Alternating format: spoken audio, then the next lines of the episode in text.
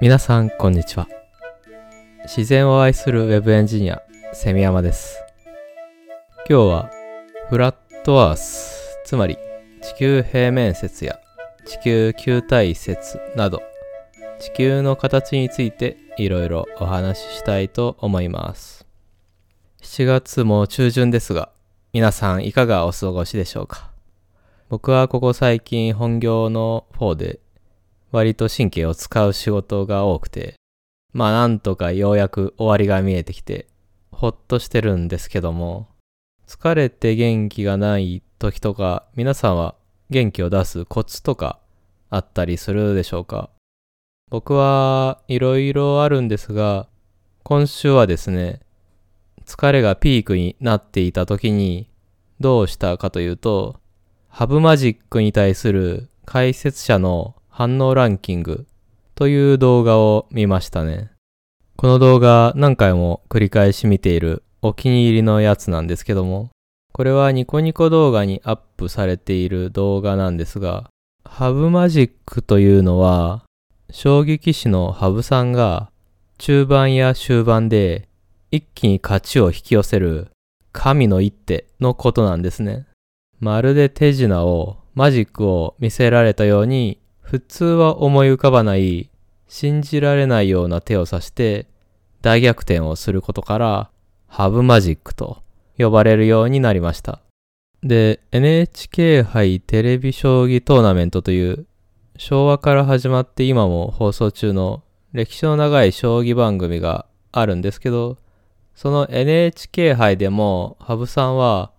何度もハブマジックを炸裂させて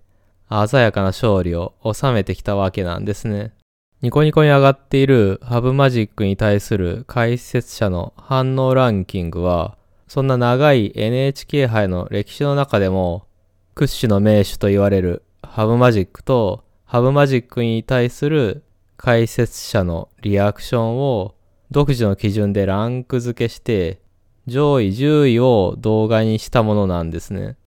この動画の何がいいかというと、やっぱりハーブマジックに対する解説者のリアクションが本当にいいんですよね。ハブさんの神の一手に対する驚き方にも、一人一人解説者の個性が伺える感じで、人間味に溢れていて、ハブさんの指した手の意味とか凄さを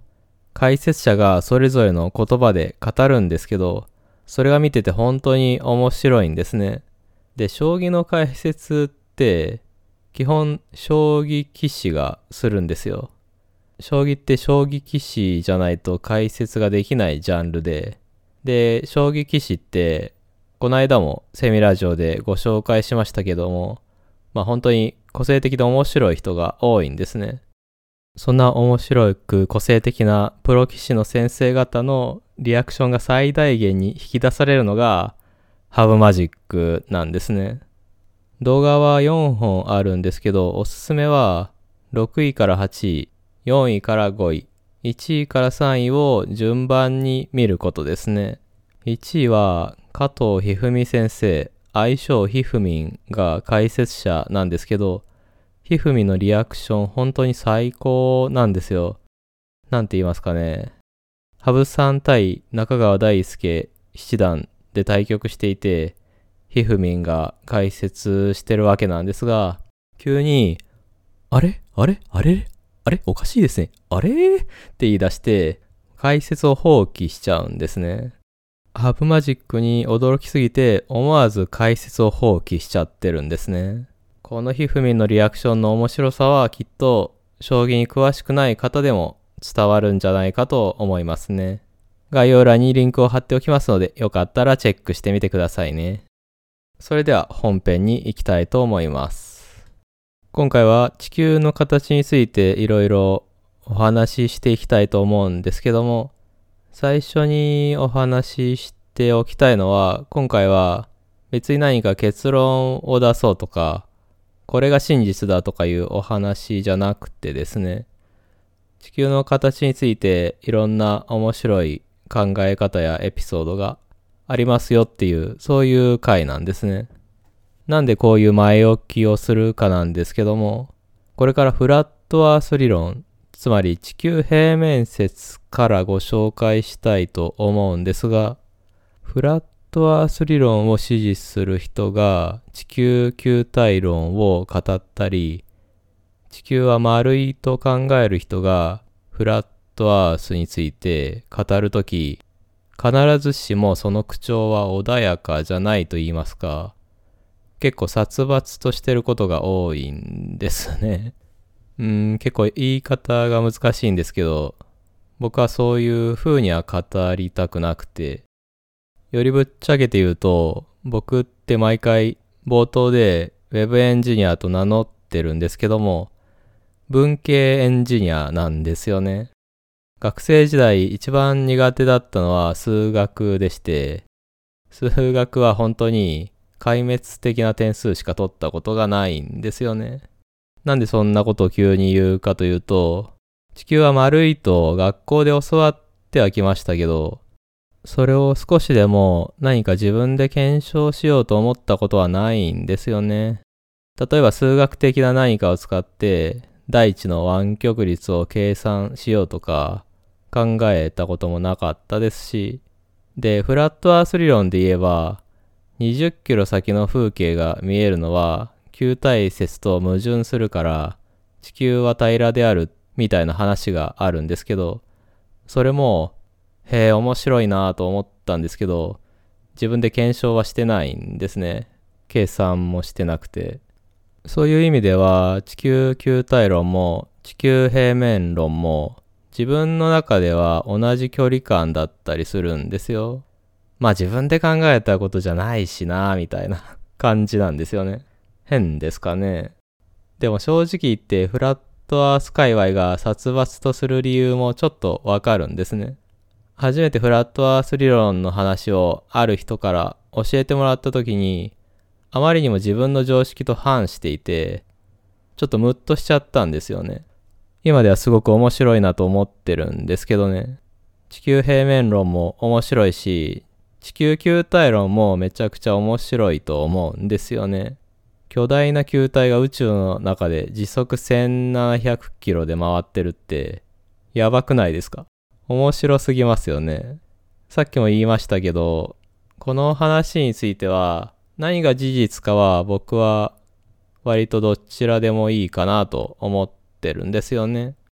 正しさ原理主義者よりは面白さ原理主義者でいたいなと思っていて、正しいか正しくないかより面白いか面白くないかの方が自分の中では重要かなと思っていまして、まあ前置きが長くなりましたが、今日はそんなスタンスで語りたいと思います。地球平面論を支持する人のことをフラットアーサーと言うと、さっきお話ししましたけど、地球球体論を支持する人は、ボールアーサーという呼び方があるそうです。フラットアーサーとボールアーサーという言葉、言いやすいので、今回使っていきたいと思います。まずはフラットアース理論についてご紹介していきたいと思います。フラットアース理論、つまり地球は球体ではなく平面であるという考え方ですね。2015年くらいにアメリカで結構フラットアース理論を支持する人が増えてきて、まあ、増加傾向にあるみたいですね。平面だと端っこで水がこぼれて大変なことになっちゃうんじゃないかと思うんですけど、現代のフラットアース理論では、世界の形はアナログ時計の盤みたいな円盤状になっていて、その外周は氷で囲まれているという考え方なんですね。で、その氷の壁を南極と呼んでるんだというわけなんです。つまりフラットアースの考えでいくと南極は極じゃなくて外周なんですね。外周を目指すと南極に着いちゃうと。このビジュアルが僕がフラットアース理論で一番面白いなと思うところで、そう来たかみたいな感じなんですよ。僕の弟のゆうすけがやっている、ポッドキャスト番組、底抜けに浅く歴史を語るゆうすけのラジオで、マゼランの艦隊が世界一周を成し遂げたという話をしてたんですけど、フラットアースでいう世界一周って何なのかっていうと、この巨大な円盤を一周したと。時計の針がぐるって一周するみたいに。まあ、そういうことになるわけなんですね。で、月や太陽もこの円盤の上をぐるぐる回ってて、太陽が描く円の大小が時期によって変わるので、季節が発生すると、そういう話になってるわけなんですね。だからフラットアース理論だと太陽や月って割と地球の近くにあるんですね。地球球体説だと地球と太陽の距離は1億4960万キロ離れてるということなんですけど、フラットアース理論だとそんなに離れてないし、もっと言えば地球より太陽の方が小さいっていう話になるんですね。フラットアース理論の動画とか見ると、地球が平面である理由について詳細に語られているんですけど、根拠の一つとしては、さっきもちらっと言いましたけど、地球球体論によると、地球は球体なので、湾曲してるから、水平線って5キロくらい先までしか見えないらしいんですね。なので5キロより遠くにあるものって見えないはずなんですよ。なんですけど、実際に見晴らしのいいとこで観察を行うと、もっと先にあるものが見えちゃっていると。20キロ先とか下手すると100キロ先にあるものが見えるらしいんですね。地球の湾曲率を考えると見えるはずのないものが見えるので地球は平らだとそういう主張なわけなんですね。考え方としてはシンプルですよね。これに対する地球球体論側からの反論としては、光の屈折率の関係でそう見えると、そういう話のようです。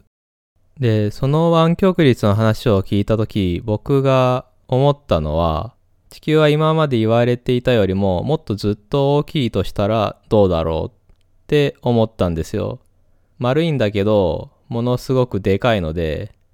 今まで言われているよりも緩やかに大地はカーブしているので100キロ先が見えると。それなら100キロ先が見えることと地球が丸いということが両立するなぁと思ったんですよね。まさかの第三勢力、ビッグアーサーの登場ですね。まあ単なる思いつきなんですけど。で、フラットアース理論と真っ向から対立するのが NASA の見解ですよね。ここは全然折り合わないわけです。フラットアーサーの人たちは NASA は嘘をついてると言ってますね。アポロが月へ行ったのも嘘だと。まあそういう話は前からありますよね。でもフラットアースの NASA の解説動画とか見ると面白くて、アポロの着陸船が月から離陸する映像があるんですが、なんと七色に光るんですよ。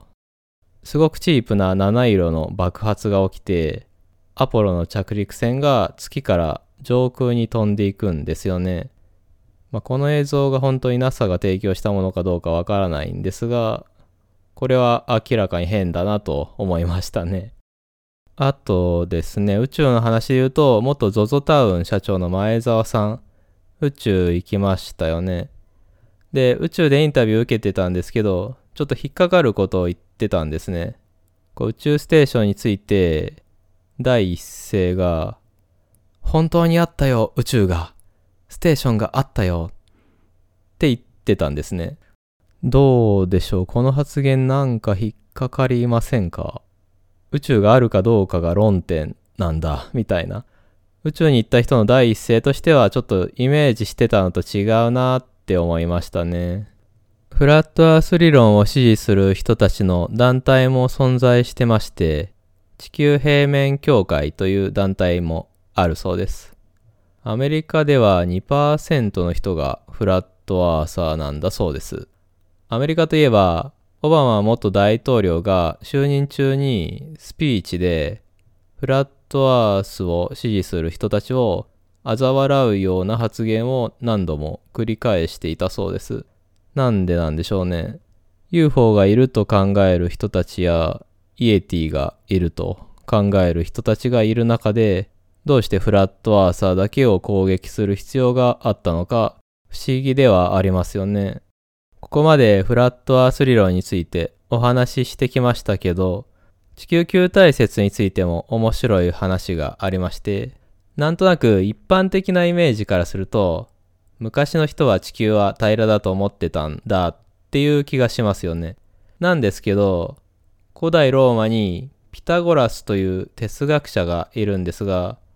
この人は地球は丸いということを記録されている限り初めて明言した古代ギリシア人なんだそうです。ピタゴラスって紀元前582年生まれの人なんですけども、まあ、2500年前ぐらいの方ですね。この時代の人が地球は丸いと思ってたっていうイメージがなかったので、最近知ってびっくりしましたね。ピタゴラスはボールアーサーだったんですね。ちなみに日本には近世まで地球が球体であるという発想はなかったみたいで、みんな大地は平らだと思っていたみたいですね。なので日本人はもともとは全員フラットアーサーだったわけですね。有名なフランシスコ・ザビエルなどイエズス会の宣教師たちが持ってきた地球儀によって地球は丸いという概念がもたらされたそうです。昔はインターネットもなかったので一気に情報が伝播するということもなくて現在のようにボールアーサーが多数派ということもなく各地域や集団によってフラットアーサーとボールアーサーが入り乱れて存在していたということのようです。そんな感じで色々とご紹介させていただきましたが、冒頭でも言ったんですけども、僕は正しさ重視よりも面白さ重視でいろんな考えを緩やかに楽しんでいければいいんじゃないかなと思っています。